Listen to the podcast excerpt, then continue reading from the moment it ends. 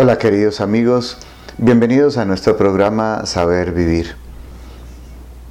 Estuvimos en el programa anterior empezando a desarrollar la relación que existe entre las bienaventuranzas y los dones del Espíritu Santo en, el estado de los perfectos, cuando ya están avanzados en la vida espiritual, ya están llegando al estado de la santidad perfecta. Y habíamos visto que en una primera etapa Dios les afianza el don de la fortaleza junto con la bienaventuranza, aquella que dice que tendrán hambre y sed de justicia, pero que serán saciados. Y después eh, les afianza el don del consejo, y les da esa bienaventuranza en la que dicen misericordiosos y alcanzarán misericordia. Ahora, en el programa de hoy vamos a tratar de exponer, si la tos me lo permite, y el Espíritu Santo me auxilia con su gracia, lo que ocurre después ya en la etapa más elevada de todas, que tiene que ver con el don de la inteligencia y el don de la sabiduría y también con las últimas tres bienaventuranzas. Sean entonces bienvenidos.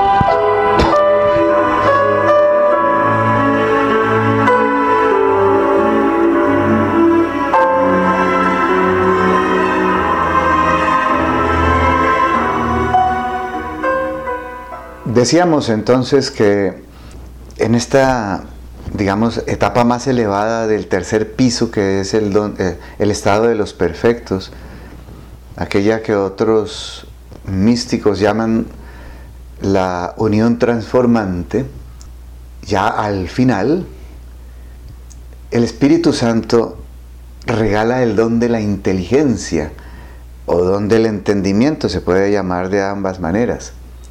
Y como habíamos visto en los programas anteriores, este don consiste en la simplicidad de la verdad, la caridad y la unidad.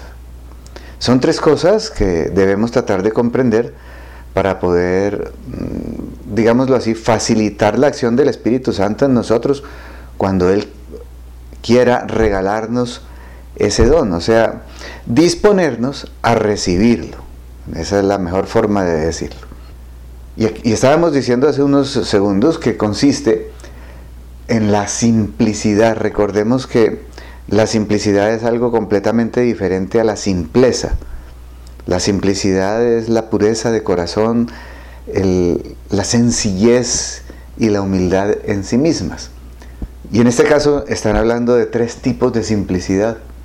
La simplicidad de la verdad, que se está conociendo ya a Dios nuestro Señor tanto cuanto puede la criatura conocerlo, porque jamás será capaz de Dios, como lo dijimos desde el comienzo.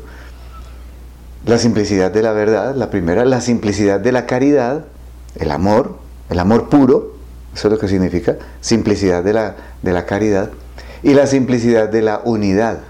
Y esto hace un poco alusión a la simplicidad de Dios, que Dios, siendo tres personas distintas y un solo Dios verdadero, es infinitamente simple en sí mismo.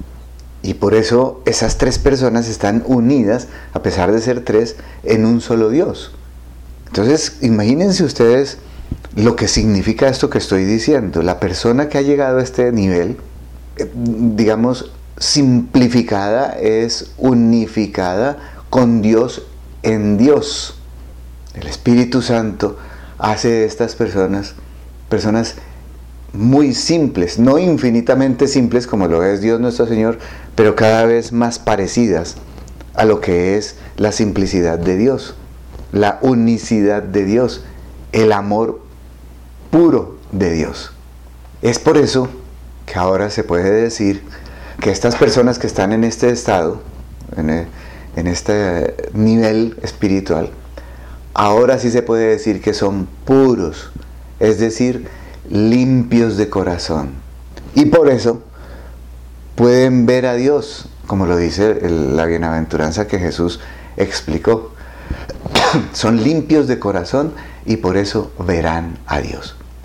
Es decir, experimentarán la contemplación, el quedarse extasiados contemplando a Dios, mirando a Dios con todo su ser, no solamente con los ojos, ni siquiera con los ojos del Espíritu, sino contemplarán a Dios con todo su ser. Y aquí San Agustín se explaya diciendo que estos limpios de corazón experimentarán la contemplación de los atributos divinos. Todos los atributos que habíamos contemplado inicialmente de una manera activa. Puedo yo, por ejemplo, mirar lo misericordioso que es Dios, lo infinitamente bello que es, lo infinitamente perfecto, lo inalcanzablemente gigante y grande que es, pero ya con un acto del Espíritu Santo. Ya no soy yo quien contempla, sino es el Espíritu Santo quien me deja en actitud de contemplación. Estos atributos divinos, como son infinitamente dignos de amor, hacen que yo me extasíe contemplándolos, amándolos, deseándolos, disfrutándolos como en un acto puro de la criatura que ama esos atributos divinos. Entonces no solamente los contempla, sino que los ama, los disfruta en el amor.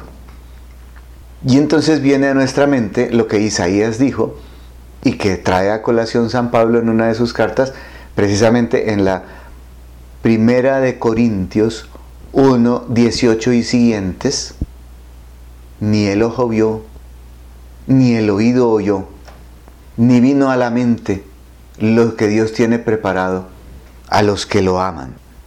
A los que lo aman. Imagínense ustedes que por fin se desvela el misterio en este momento.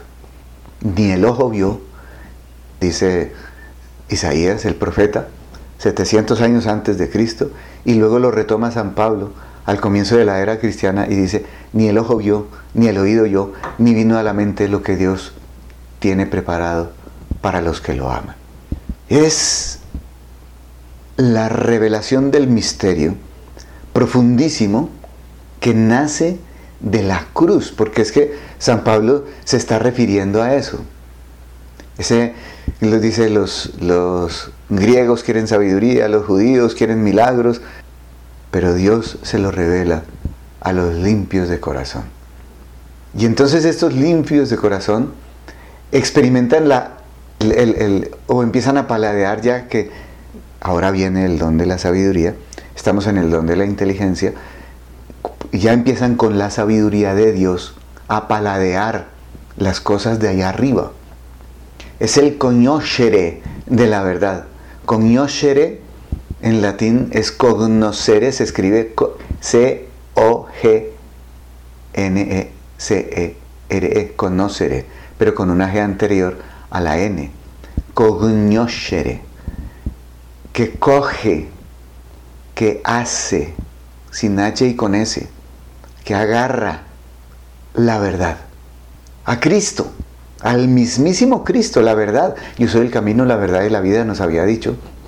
Y en este momento la persona experimenta el poder agarrar a Dios, a la segunda persona de la Santísima Trinidad, que es, como él mismo se denominó, denominó la verdad en sí misma. Entonces, estas privilegiadas personas que llegan a este estado de unión con Dios, empiezan a disfrutar del abrazo de Jesucristo, del abrazo de la verdad. Porque cogen la verdad, hacen la verdad, abrazan la verdad, agarran la verdad y empiezan a disfrutar de un altísimo descanso en un altísimo gozo. Es un descanso en el gozo, pero un descanso altísimo en un gozo altísimo, por encima de toda actividad. La persona ya no, no hace nada. Ahora sí hace con H y con C. Para agarrar, para asir, sin H y sin C, asir a Dios. A la segunda persona de la Santísima Trinidad. Jugamos un poco con las palabras y con, las, con la ortografía para que nos quedara bien claro, ¿no? Lo explico de nuevo. Se, empieza a experimentar esa promesa del profeta Isaías, ni ojo yo, ni el oído yo, en el encuentro con Cristo, que es la verdad. Y no solamente en el encuentro, sino como en, una, en un abrazo, en un abrazo con Jesucristo, que lo agarramos, que lo asimos. Aquí viene asir sin H y con S, que es abrazar, coger, agarrar, apretar contra nuestro propio pecho, contra nuestra propia inteligencia, porque estamos con el don del entendimiento, el don de la inteligencia, y conocemos la verdad, agarramos la verdad, asimos la verdad, sin hacer nada. Y aquí viene el hacer con H y con C, sin trabajar nada. Es un descanso en el gozo por encima de toda actividad. La persona entonces se abandona sin esfuerzo alguno en el deleite de la mismísima verdad de Jesucristo, que entra en nuestra alma y se hace una con Él. Y es por eso que aquí San Juan de la Cruz y otros santos místicos dicen que se, se verifica, se realiza una especie de unión hipostática.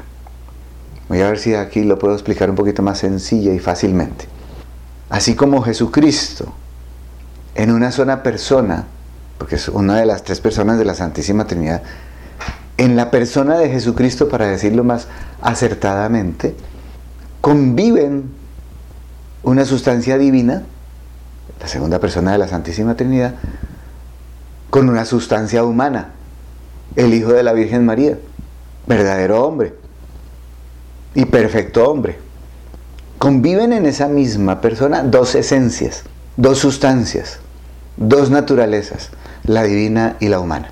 Pues bien, aquí en este mismo momento, la persona que llega a este estado de purificación y de, transformación, porque ya pasó la purificación, ya pasó la iluminación, ahora viene la purificación, está efectuándose, está verificándose, llevándose a cabo la transformación, empieza ya la transformación en Cristo, entonces empiezan, digamos, a convivir en este ser, en esta persona, dos esencias. La de la persona que está haciendo oración en este estado y que está agarrando a Cristo y que está apretando contra su pecho y lo está metiendo dentro de su pecho y por lo tanto está esa otra esencia, la de Jesucristo, la divina. Entonces San Juan de la Cruz dice, es como una unión hipostática como la que se verifica en Cristo, que en una sola persona conviven la esencia divina y la esencia humana. En este caso, la persona, en esa misma persona del orante que está recibiendo el don de la inteligencia y ya es limpio de corazón, conviven él y Cristo. En, una sola persona conviven dos esencias, la suya y la de Jesucristo. Imagínense entonces ustedes lo que será esta vivencia, lo que será este, este connubio, este desposorio espiritual, este ya casi matrimonio espiritual entre la persona que está orando, juntándose a Cristo y Cristo que se le junta a ella. Imagínense ustedes los deleites y los gozos que se vivirán en ese momento, que son como un presagio, como un anuncio de lo que ocurrirá cuando ya la persona muera y se encuentre con Jesucristo, con la Santísima Trinidad, y pueda vivir en el seno de la Santísima Trinidad. Entonces, es, lo que ocurre es que Cristo y el Espíritu Santo están deleitando a esta alma, la están haciendo gozar tanto, tanto, que ella ya empieza a sentir que así es, o mejor, que así será el cielo. Meditando un poco en estas asombrosas, maravillosas, sublimes experiencias que viven las personas que están aquí, podemos quedarnos uno o dos minutos, una o dos horas, uno o dos días gozando, deleitándonos de lo que presagian estos deleites y estos gozos espirituales y estos consuelos que nos anuncian lo que será el cielo.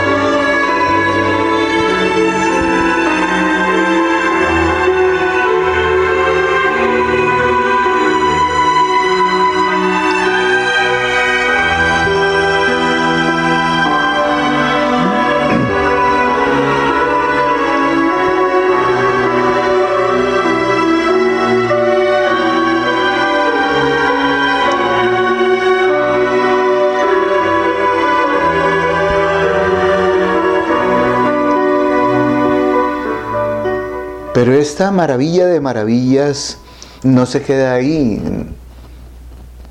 No es lo último. Falta. Falta más gozo. Falta más deleite. Faltan más consuelos. Falta más amor. Y es entonces cuando estos privilegiados seres que, que se han dispuesto a la acción del Espíritu Santo, simplemente por hacer tres cosas durante mucho tiempo, que es mantenerse en gracia de Dios, frecuentar los sacramentos y así incrementar esa gracia, y hacer mucha oración mental, estar con, con Jesús muchas horas, durante muchos días, años enteros, entonces son regalados. Con el último de los dones, el más elevado, el más sublime, el don de la sabiduría. Y este don de la sabiduría los induce continuamente a hacer siempre y en todo la voluntad de Dios. Por eso están unidos al Espíritu Santo, al Espíritu Divino, de una manera nueva, de una manera más intensa, de una manera más íntima. No sé qué más, qué más eh, adverbios y adjetivos utilizar acá están fusionados, o mejor dicho, el Espíritu Santo se fusionó a ellos, o les fusionó a la persona amabilísima de nuestro Señor Jesucristo. Y entran en una paz, una paz interior que jamás habían experimentado y que solo conocen los que llegan a este nivel. Ningún ser humano, y me atrevo a decir que ni siquiera con esas técnicas orientales para conseguir paz eh, en el budismo o en el budismo zen o en el confucianismo puro o ni siquiera en el faquirismo se encuentra tanta paz porque esta paz proviene de arriba, proviene del cielo. En cambio, estas que acabé de describir provienen del esfuerzo humano, del hombre, obviamente la diferencia es abismal. Lo que nosotros podemos conseguir con nuestro propio esfuerzo para conseguir la paz es nada con el infinito nivel de paz que nos regala el Espíritu Santo. Por esto podemos decir que estos son los pacíficos de la bienaventuranza que Jesús nombró, los que trabajan por la paz y serán hijos de Dios serán quienes descansan en la paz de Dios. descansan en su paz. como lo repito, esto es, no está al alcance de las fuerzas humanas, no está al alcance del ser humano. Sin la ayuda del Espíritu Santo, jamás un fakir o un budista zen o cualquiera de las religiones que he mostrado alcanzarán ni siquiera a percibir el grado de paz y de los que trabajan por la paz en este estado y que se reconocen a sí mismos ya como hijos de Dios. Son hijos de la paz de Dios. Son quienes descansan en su paz.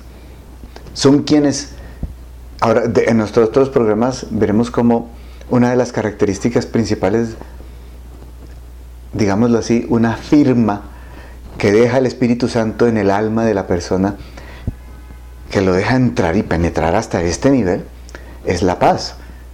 Vamos a hablar de los dones, de los frutos del Espíritu Santo, que son doce, ¿no? Caridad, gozo, paz, paciencia, etc.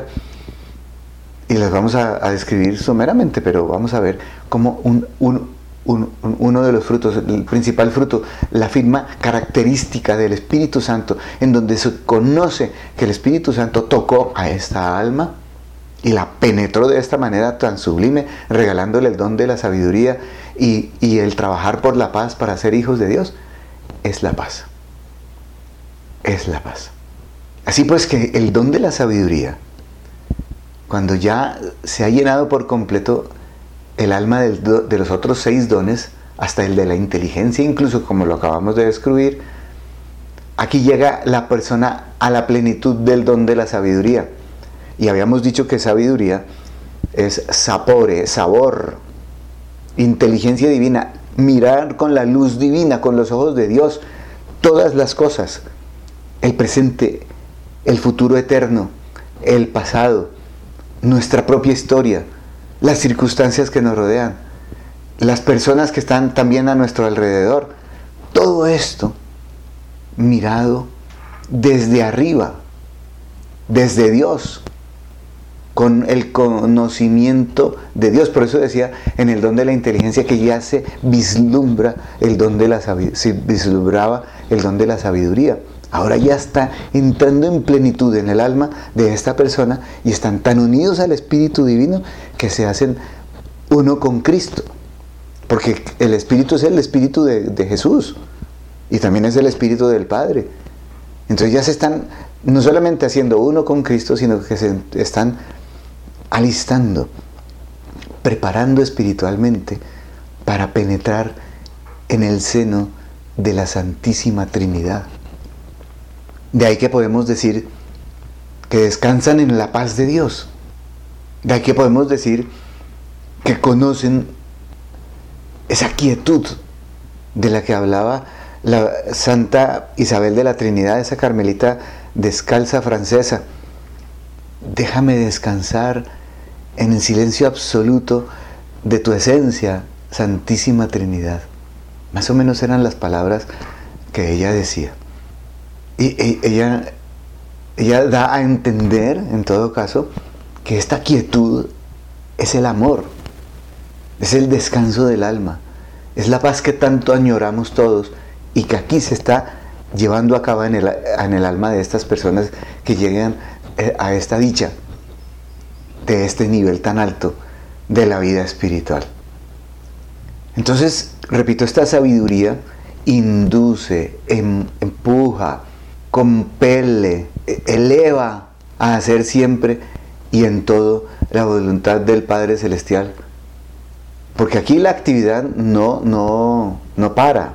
Aquí es cuando las personas tienen mayor eficacia apostólica, cuando más personas convierten, cuando sus predicaciones, si las hacen, son más eficaces, o cuando su ejemplo es mirado por otros, cautivan y llevan a preguntarse a los demás, esta persona por qué tiene tanta paz, por qué tiene tanta sonrisa, es una sonrisa que viene de arriba, del cielo, es una sonrisa divina, ya no es humana esa sonrisa. Por eso, esas tres características del cristiano, la fe, la esperanza y la caridad, se evidencian aquí en este momento de una manera altísima. La fe produciendo esa paz que estoy describiendo en este momento, la esperanza produciendo esa alegría constante en estas personas, una alegría que no se mancha ni por las preocupaciones, ni por las eh, adversidades, ni por nada. Y la caridad ya es pura, ya es casi totalmente pura, no le falta nada para ser absolutamente pura. Ahora veremos dentro de un momento cómo esa caridad se sublima de una manera tal que ya lo único que queda es morir para entrar en la caridad perfecta con Dios, en la unión perfecta con Dios. Estas personas entonces ya se están aprestando a la muerte, ya desean la muerte porque quieren estar con el amado. Entonces aquí ven ustedes la fe con una paz intensa, la esperanza con una alegría inconmovible, imperturbable y, el amor eh, está en un gran grado de pureza tal que ya casi, casi se asemeja al del cielo, a la caridad del cielo, al amor del cielo. Y entonces solamente le resta a esta persona llegar a la caridad perfecta. Vimos cómo van de la mano todos estos dones y, todas estas bienaventuranzas eh, en pares. Por el don del temor, Jesús los llama pobres de espíritu, porque de ellos es el reino de los cielos. Por el don de la piedad, Jesús los llama mansos y poseerán la tierra prometida. Por el don de la ciencia, lloran los pecados propios y ajenos y reciben la promesa de que, de que serán consolados. Por el don de la fortaleza, les llega el hambre y, sed, y sed de justicia y saben que serán saciados. Por el don del consejo, aprenden a vivir desprendidos de sí mismos y ahora son misericordiosos y alcanzarán la promesa de la misericordia. Y como lo vimos hoy, por el don de la inteligencia llegan a ser puros, limpios de corazón. Y por eso verán a Dios, contemplarán la divinidad. Y finalmente, por el don de la sabiduría, son los que trabajan por la paz y serán llamados hijos de Dios. Pero nos falta una bienaventuranza, ya no hay más dones, ya recibieron los siete dones.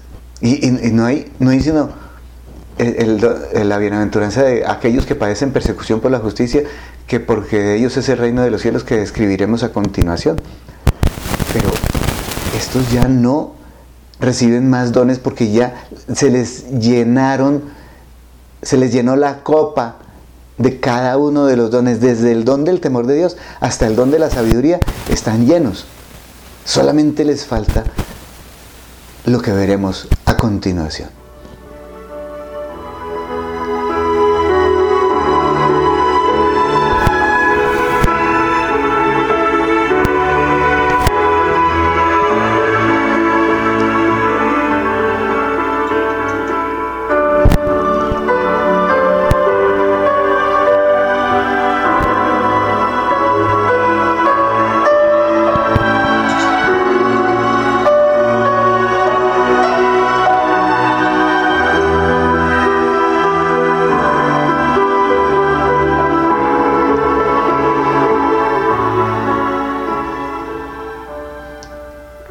Aquí es importante tener presente, como decía hace un momento, les falta llegar a la plenitud de la caridad perfecta y eso es lo único que les falta, porque todo lo demás, en todo lo demás están llenos del Espíritu Santo, casi casi como la Virgen María. Gracia plena, llena de gracia, llena del Espíritu Santo, porque nunca pecó. En cambio nosotros tenemos que recorrer todo el camino para llegar a ser como ella, o, o al menos parecernos un poco a ella y a Jesús, su Hijo. Entonces aquí el Espíritu Santo le regala el don de la caridad perfecta. Ya aman sin la más mínima mancha de pecado. ¿Y cómo llegan a adquirir esta caridad perfecta? Tienen que pasar por la cruz como Cristo. Por eso el Señor dijo, Mateo 5, padecen persecución por la justicia. Y, dice eh, San Agustín de Hipona que se trata de, la justicia que los hace ajustarse a Dios. No es la justicia del premio y del castigo. No, no, no. No es como la vemos aquí en la tierra. Es la justicia etimológica de la palabra justicia. Ajustarse. Justicia, ajustarse a Dios. Por ajustarse a Dios, padecen persecución. Y aquí voy a contar una historia de la iglesia, de los comienzos de la iglesia católica, que siempre se nos ha enseñado a quienes hemos estudiado la iglesia, la historia de la iglesia. Al comienzo, los primeros cristianos, todos, todos, querían ser, y los que perseveraban lo lograban, mártires, es decir, testigos del amor de Dios. Gritaban y se oían muchas voces en, el primer siglo de la iglesia de personas que querían, que le gritaban a Jesús, Jesús, tú diste la vida por mí, ahora yo quiero dar la vida por ti. Y se encaminaban sin, el más, sin la más mínima precaución a que los mataran, a que los llevaran al circo romano como San Ignacio de Antioquía, o, o a que los alancearan, o a que los asaran en una parrilla, o a que les cortaran la cabeza, o que los azotaran hasta morir, como era costumbre entre los romanos. Así mataban a los esclavos, les daban tantos azotes que se morían. El único que no se murió fue Jesucristo, porque era verdadero Dios también, porque quería sufrir más por, por amor a nosotros. Entonces, por, eso se hablaba de los mártires, de los testigos de Jesucristo, los que eran capaces de seguir las huellas de Cristo hasta la muerte. Eran capaces de pagar amor con amor como dice el dicho, amor con amor se paga. Y así querían ser los, la mayoría de los primeros cristianos. Obviamente que habían unos que eran los lapsi, los que llamaban lapsi en esa época, los que no eran capaces de llegar a ese martirio. Pero la mayoría querían morir por amor a Cristo. Y querían esto, padecer por persecución por la justicia. Y es algo que Jesús les promete que de ellos es el reino de los cielos. Luego vinieron unos que ya no daban la vida por, eh, en un instante, como en el martirio, sino que daban la vida gota a gota, día a día. Y fueron los que la iglesia empezó a llamar confesores. Personas que no, no murieron en un acto mm, heroico, por amor a Cristo, pero sí dieron toda su vida, poco a poco, por amor a Cristo. Eran los confesores. Después vinieron las vírgenes, que se eh, consagraban a Dios y consagraban su virginidad a Dios para servirlo, apartándose un poco del mundo y ayudar así con sus oraciones y con sus sacrificios a todos los que querían dar la vida por Cristo, bien sea de un golpe como los mártires y o bien sea día a día como los confesores. Después vinieron las demás órdenes como las de las viudas y otras, otros muchos más. Por eso la iglesia en las letanías lauretanas primero dice, después de hablar de los apóstoles, dice eh, de los mártires y después dice de los confesores y después dice de las vírgenes. Reina de los mártires, reina de los confesores, reina de las vírgenes y finalmente dice reina de todos los santos. Así decimos en las letanías lauretanas los que las rezamos todos los días. Y es por eso, como contando la historia de los primeros cristianos. Pues bien, habré de decir en este momento que todos llegaron a adquirir la caridad perfecta. Los que llegaron a la santidad. Estos, los mártires, los confesores, las vírgenes y en general todos los santos de quienes es ella la reina, la reina de todos los santos. Entonces, unos con un martirio instantáneo, otros con un martirio de años, pero todos llegaron a padecer persecución por la justicia, por ajustarse a Dios, por ser cristianos, por llamarse cristianos, por defender la verdad, por defender a Cristo. Cristo es la verdad. Y muchos de ellos fueron canonizados, pero la mayoría no lo fueron. Sin embargo, la iglesia lo celebra el primero de noviembre, siempre, todos los primeros de noviembre, a todos los que no han sido canonizados y a los que fueron canonizados también. Pues bien, de todos ellos es el reino de los cielos. Dice San Juan en el Apocalipsis que después apareció una, después de los, ciento, de los 144 mil, que eran las, los vírgenes, apareció una multitud que nadie podía contar. He aquí todos los santos, los que padecieron persecución por la justicia y se ajustaron a Dios y de ellos es el reino de los cielos. ¿Cuál es el reino de los cielos? La caridad perfecta, el amor sublime. Lo más alto que puede llegar un ser humano aquí en la tierra es disfrutar de ese amor que es el reino de los cielos. El reino de los cielos entonces es vivir en el seno de la Santísima Trinidad, cuya esencia pura y perfecta es el amor, es la caridad, es volver a de donde nacimos. Repito, volver a de donde nacimos, para que no piensen que estoy eh, eh, cometiendo un lapsus lingüístico. No, lo estoy diciendo a propósito. Volver a de donde nacimos. Es decir, volver allá, al reino del amor, al reino de los cielos.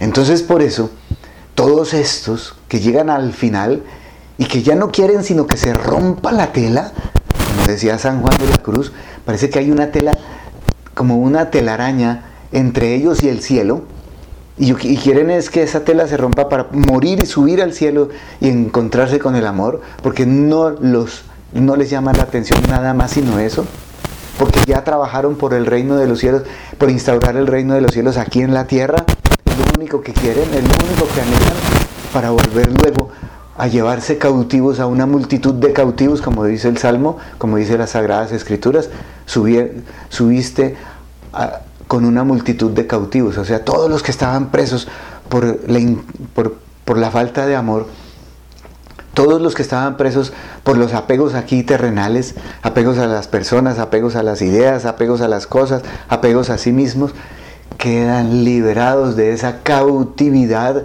y pueden subir al cielo con ellos. Por eso en este momento es cuando más apostólicos son los cristianos.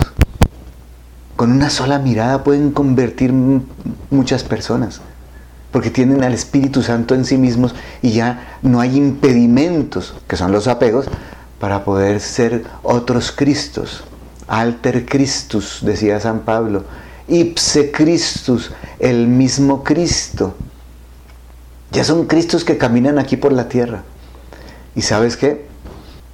Parecen, pasan desapercibidos aquí en la tierra, ante los ojos de los mundanos. Pero ante los ojos de los verdaderos espirituales, San Pablo dice, llega a decir que unos son como animales y otros son verdaderamente espirituales. También en esa primera de Corintios 1, también llega a decir eso, animales, si leemos en la vulgata, unos son como animales y otros son verdaderos espirituales, pues bien, esos animales no ven a los santos caminando aquí por la tierra, pero los espirituales sí. Los espirituales alcanzan a percibir ese olor a santidad con el que después la iglesia dice que murieron, que son los siervos de Dios, siervos de Dios. Es el primer nombre que se les da a estas personas que lograron llegar a estas alturas espirituales. Ahora veremos en qué consiste todo el proceso de canonización y cómo después de siervos de Dios pasan a ser venerables, beatos y santos, que es a lo que nos llama el Señor, al amor, a la caridad perfecta, al reino de los cielos, al reino del amor.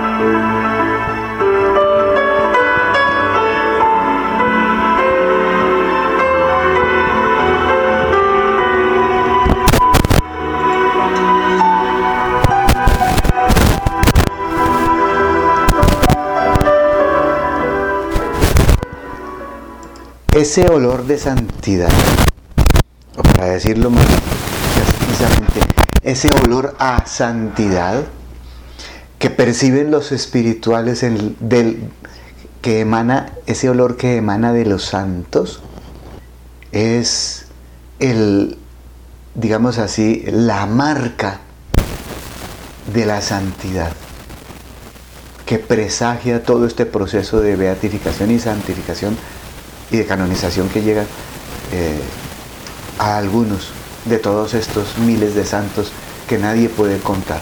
Entonces muere en olor de santidad, dice así la iglesia, y desde ese momento se los llama siervos de Dios.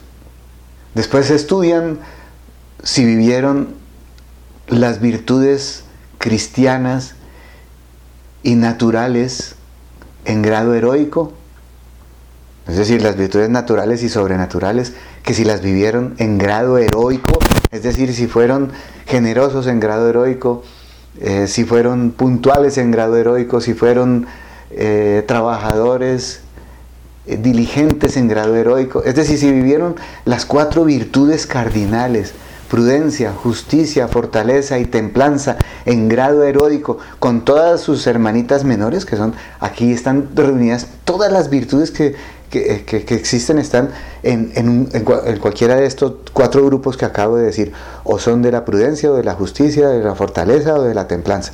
Y si las vivieron las cuatro virtudes cardinales en grado heroico, y así lo determina la iglesia, quedan nombrados venerables.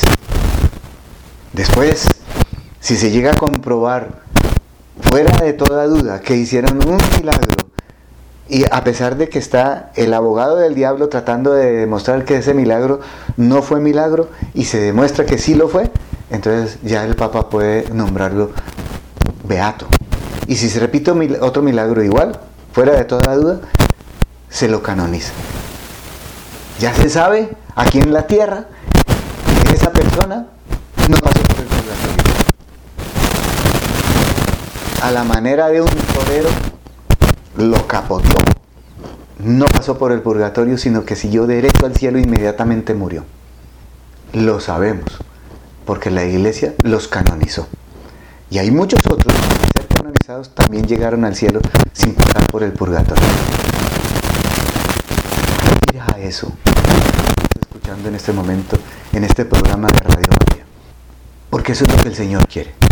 Ser perfectos como vuestro Padre Celestial es perfecto. Mateo 5:48, Levítico 20:26, primera carta de Pedro. No recuerdo los números. Y están en varios sitios del, del Levítico y de los números.